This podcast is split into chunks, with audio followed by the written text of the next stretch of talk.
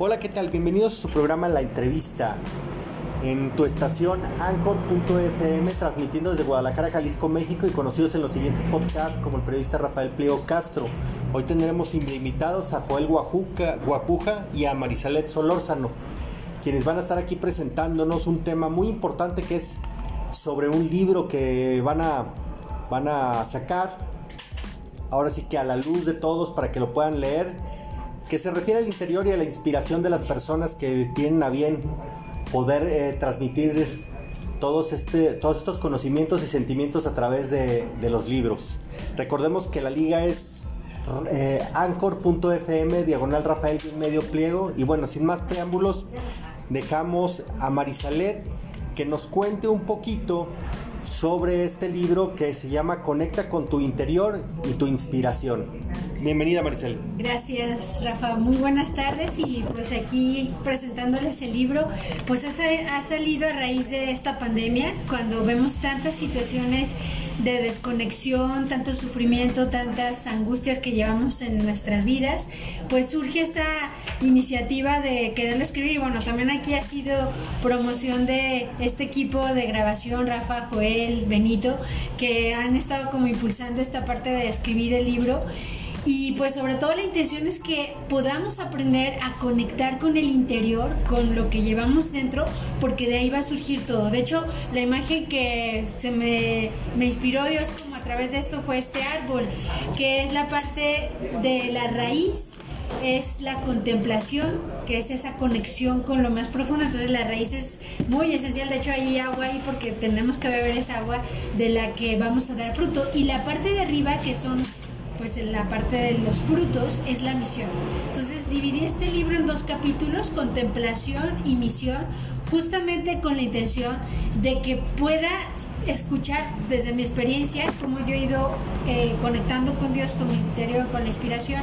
Pero la invitación es que a todos puedan llegar a este mensaje de que todos estamos con esta capacidad. A veces pensamos que personas privilegiadas o yo por ser misionera o los padres o los que están más cerca de Dios, pues no todo mundo puede conectar con Dios porque está, eh, ese Dios está dentro de cada uno, entonces podemos hablar con Él y aquí voy a ir hablando algunos temas en estos capítulos. Oye Marisabel, pues en realidad tienes muchos, muchos temas muy importantes, ahora vamos a ver muchos de los temas que van a venir en tu libro y eh, vamos a ir desarrollando cada uno de ellos.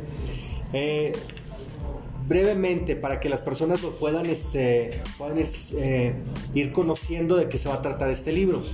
Y bueno, el primero es buscar al Dios vivo. ¿Qué, ¿A qué se refiere este, este tema?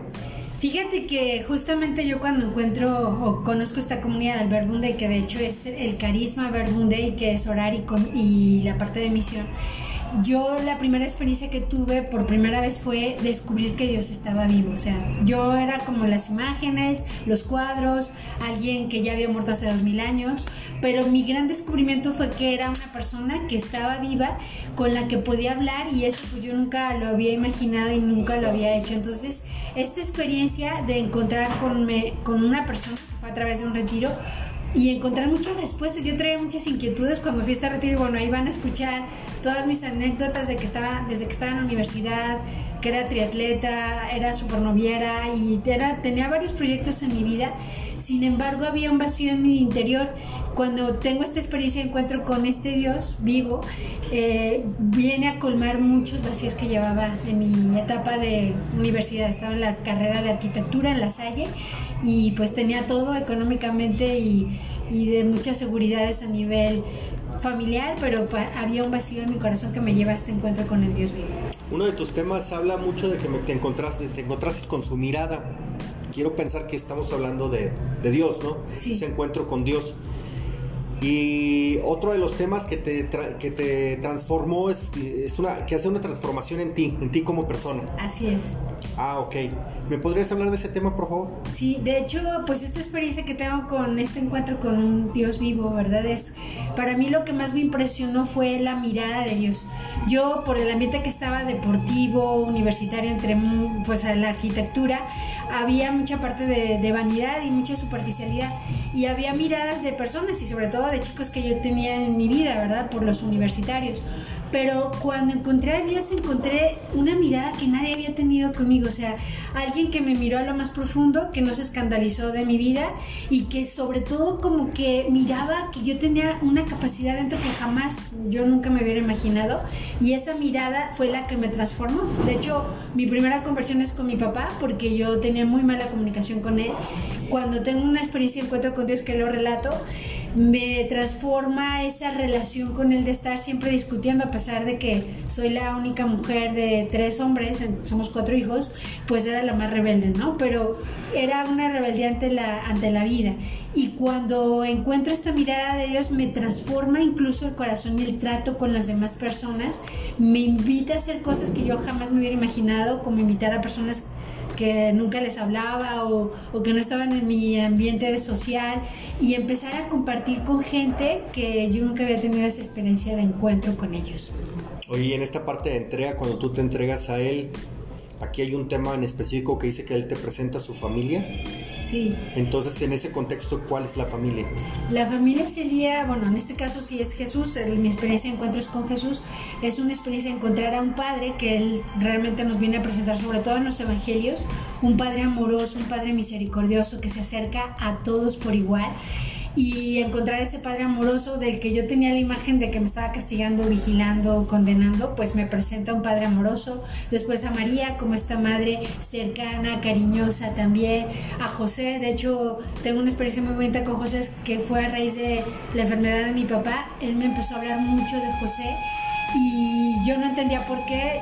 Mm, después, cuando él muere, entiendo que era como quería darme a un padre adoptivo, como en este caso José fue el padre adoptivo de Jesús, pues sentía que me lo quería mostrar para yo no quedarme sola sin la presencia de mi padre físico. Entonces, realmente me completó en muchas áreas el espíritu. Bueno, hablo aquí del espíritu, sobre todo en la parte de misión porque fue el que me inspiró para hacer cosas en la misión que yo jamás me hubiera imaginado.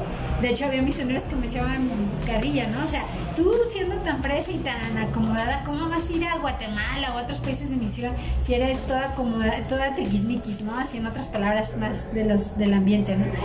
Y yo también lo dudé, ¿no? Dije, pues a ver si puedo hacer esta misión, pero encontré esta experiencia de amor tan profunda que me hizo hacer, y creo que fue mucho del Espíritu Santo, hacer cosas, de ir a lugares y con personas que jamás hubiera imaginado, pero fue la experiencia del Espíritu que me impulsó. Bien. Hay este, un, tema, eh, conecta con tu niño interior, o sea, es una frase, se ha oído mucho, se yo siempre iba a pensar cuál es ese niño interior cuando era niño o es qué es, qué es eso. Sí, me gustó conectar con ese capítulo que habla sobre esa conexión con el niño interior que es en psicología se maneja mucho y es como esa parte en nosotros que son como las emociones, que es la parte como más este, existencial, los sentimientos. El niño interior pues conecta con alguien que somos nosotros, pero cuando éramos pequeñitos, entre 6, 8 años más o menos. Y como el niño muchas veces es el que recibe las heridas de la infancia, es importante a nivel emocional conectar con eso, porque a veces son vacíos o momentos de soledad que vivimos, pero porque hay ese, esa soledad interior. Yo esto, por ejemplo, nunca lo vi en la Biblia o nunca en mi parte de oración lo vi, pero después eh, contemplando la vida de Jesús, él tuvo una infancia que a pesar de que fue dura, porque tuvo que huir de Herodes y de muchas dificultades, tuvo una experiencia de paternidad y maternidad muy cercana que a pesar de que no tenían dinero, que eran muy pobres y que estaban con lo más básico, tenían el amor y, eso fue lo que a Jesús le sostuvo en medio de las dificultades en la vida cotidiana. Por eso a mí me conecta mucho con lo del niño y ahí hago una reflexión cómo puedes conectar con tu niño interior y sobre todo con, con tu parte emocional, sensible, que eso después te conecta con tu inspiración también. Oye, esta parte donde tú vas desarrollando el libro y todo este tipo de, de temas van conectando con, con, todos los temas de paz, ¿verdad? Todo lo que se refiere a la cultura de paz, pero además este, es como, como para poderse autoobservar, ¿no? Vas descubriendo en experiencias vividas por, por ti, va la gente descubriendo situaciones donde también le, le, hace reflexionar cosas, ¿no? Sí, de hecho, justamente, pues bueno, con Rafa estuvimos trabajando el tema de la paz y también lo tocó en mi libro. Y sí, ciertamente está muy conectado con el interior, porque la paz pensamos que va a venir cuando toda la guerra se acabe, las dificultades, la pandemia, pero la paz tiene que ver mucho con el interior. Las situaciones de fuera muchas veces va a haber caos, pero cuando conectamos con esa paz que llevamos por dentro, que de hecho a Jesús se le decía así, el príncipe de la paz, por eso también ahí hago referencia a algunas citas que luego van a ver en este libro citas, porque bueno, nuestro carisma es la palabra de Dios, es verbum dei, significa palabra de Dios, por eso pongo referencia de estas citas. Pero sí, efectivamente, cuando conectas, cuando, por ejemplo, sanas a tu niño interior o escuchas a tu niño interior, sorprendentemente después te viene la paz, la inspiración y empiezas como a estar más conectado contigo mismo. Oye, ¿y dónde te nace esta parte de la inspiración, la pasión y luego llegar hasta la misión? justamente está todo pues muy muy conectado, ¿no? Eh, justamente cuando conectamos con el interior, de ahí viene la inspiración. Cuando encontramos a ese Dios que no está lejos, a veces yo, hermanos, tenía la experiencia que no, pues en el cielo, súper lejos, ¿cuándo lo voy a alcanzar? La gran sorpresa, sobre todo en esta pandemia, ha sido encontrar a Dios dentro. Y cuando encuentras a este Dios dentro, Dios está conectado con la inspiración. Te empieza a venir ideas, iniciativas, eh, es como se manifiesta el Espíritu, te empieza a dar como propuestas en la misión, pero sobre todo porque conectan con tu pasión. Por ejemplo, si te preguntara cuál es tu misión y tu pasión, de hecho también en el libro trato de hacer como una reflexión para todos, no solo cuento mi experiencia de oración y misión, sino tú, ¿cómo puedes descubrir tu inspiración? Normalmente está conectado con algo que disfrutas y quieres aunque no te pagara. Bueno, ahorita necesitamos que nos paguen, ¿verdad? Pero necesitamos el dinero, pero bueno, yo la verdad no les cuento que no recibo sueldo por hacer la misión, es totalmente gratuita y nuestro carisma así vivimos de lo que la gente nos va ayudando. Pero cuando conectas con lo que más te gusta, empiezas a, disfrutarlo y eso es la pasión y la misión. Por ejemplo, hoy, fui a nadar, en la mañana me encanta mucho la natación y el deporte y estaba platicando con un chico que su, su sueño es poner una alberca y enseñar a otros chicos a nadar. Esa es su inspiración, su pasión. Se está dando cuenta que la carrera que estudió pues no le llena y hay como algo que le falta. Entonces yo le decía, tu pasión y tu inspiración tiene que ver con algo que tú disfrutas, que te hace feliz y que bueno, pues que te pagara, pues qué mejor, ¿verdad? Y es por eso que hay tanta conexión con la inspiración. Es normalmente como con lo que tú disfrutas. Por ejemplo, a mí predicar me encanta, ir de misiones lo disfruto muchísimo. Acompañar, que es otra parte de la misión del carisma, que es escuchar a las personas, intentar escuchar al espíritu lo que le va diciendo a cada uno, es mi pasión, ¿verdad? Entonces tú encuentras tu pasión y verás que vas a encontrar esa inspiración para hacer todo lo que haces cada día. ¿Y eso se conecta con, fluye con todo, con ese capítulo? Sí, fluir. Fluir es con esa intención, de hecho el agua es otra de las cosas que me conecta, pues la natación, el agua, el mar. Eh, fluir, si se fijan, mm, poniendo la imagen de la cascada, que es lo que más me evoca, la, la, cascada, a pesar de que se encuentra con piedras, lleva fuerza en sí porque el agua es vida, ¿no? Entonces, a pesar de que encuentra piedras en el camino, el agua como tiene fuerza es capaz de atravesar las dificultades y eso me evoca mucho en la vida. La vida está llena de piedras y dificultades y Dios nos invita a fluye, o sea, soltito y, soltito y cooperando, ¿no? Como dicen por ahí. Cuando uno se pone flojito y cooperando, eh, fluyen más las cosas. En cambio, cuando te aferras a algo, cuando llevas, por decir así, el freno de mano, cuando manejamos con freno de mano, imagínense, pues se descompone el carro, a veces en la vida vamos así, con el freno de mano. Y Dios nos invita a fluir. Dios es un Dios de fluidez, Él no se queda como en cosas del pasado, cosas que ya hicimos, no, Él está en el presente y nos invita a fluir. Entonces por eso conecto con ese capítulo con todo. de fluir. Oye, ¿y experiencias de Guatemala, de El Salvador, de Honduras, de España, Inglaterra, incluso hasta de Guadalajara? Sí. Todas esas concentradas en todo el libro.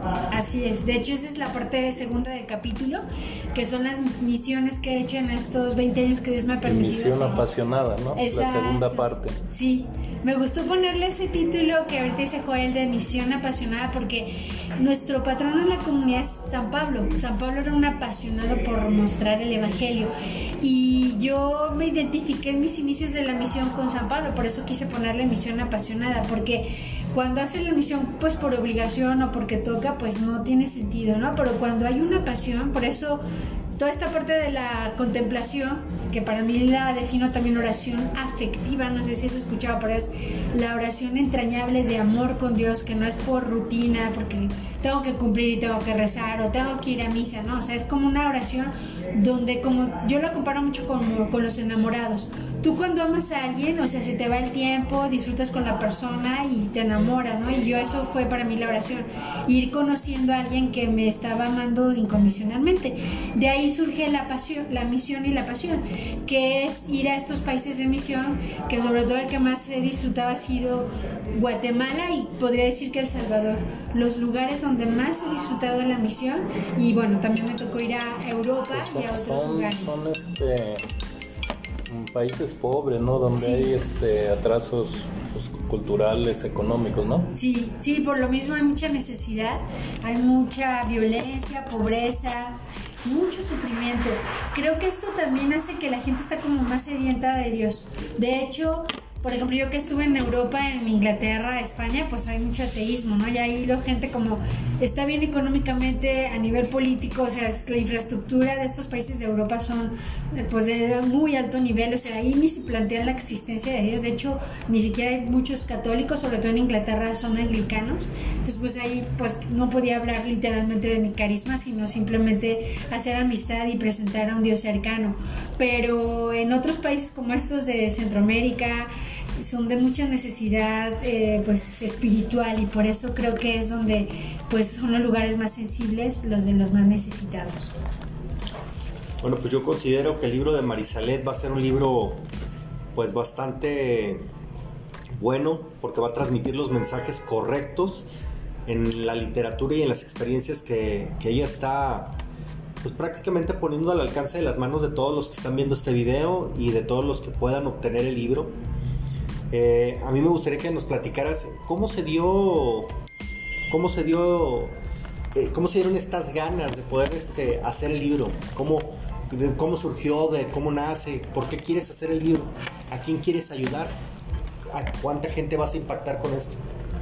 Pues una de las motivaciones más fuertes que he tenido es por la parte de cuando conectas tú con tu interior, realmente encuentras muchísimas respuestas. Entonces, yo al menos lo que he tratado de hacer en todos los países de misión que he ido y ahora que he estado aquí en Guadalajara, sobre todo el Cerro del Cuatro, y ahora que Dios me permite la gracia de hacerlo aquí por los medios de comunicación y ahora con este libro es, es pues un gran radio de trascendencia porque es para llegar a las personas a que puedan encontrar ese Dios en, su interior y encuentran esas respuestas que necesitan en su vida.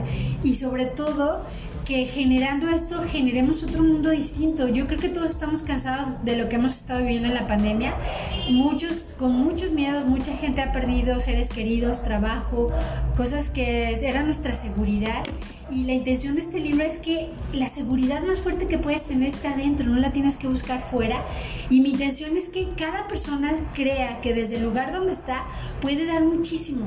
Tú como periodista, como locutor, escribiendo libros, desde la edición, desde la música como cantante, desde un servicio público, desde estar en el estacionamiento y estar ahí cobrando en la caja, desde servir aquí en este café tan bonito de décadas cosas tan cotidianas, si las haces con pasión, estamos generando algo en el mundo diferente. Entonces mi intención en este libro es que tú vuelvas a conectar con tu inspiración y sientas que tienes mucho por qué aportar en esta humanidad.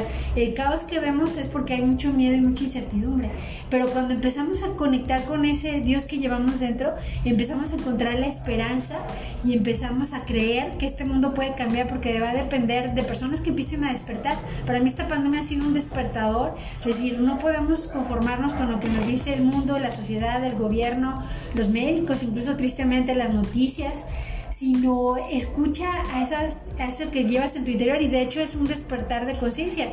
Al igual que vemos tanto caos, también estoy viendo yo muchas personas que están despertando una conciencia mayor hoy, los que, con los que estoy aquí aquí a mi lado, ¿verdad? O gente que eh, no tiene miedo al virus y que empieza a vencer esos miedos y empieza a inspirarse y hacer cosas en el mundo. Entonces creo que esa es como mi motivación para este libro. Es, este, esto nos habla de un Dios que es amor, la doctrina de de Jesucristo fue el amor, eso es lo que cambió y lo que ha trascendido durante dos mil años, una doctrina de amor y el amor vence al miedo. Entonces la contemplación, el conectar con el interior es conectar con Dios, pero con el amor que existe en todo, ¿no? En el agua, en las cosas, en las personas.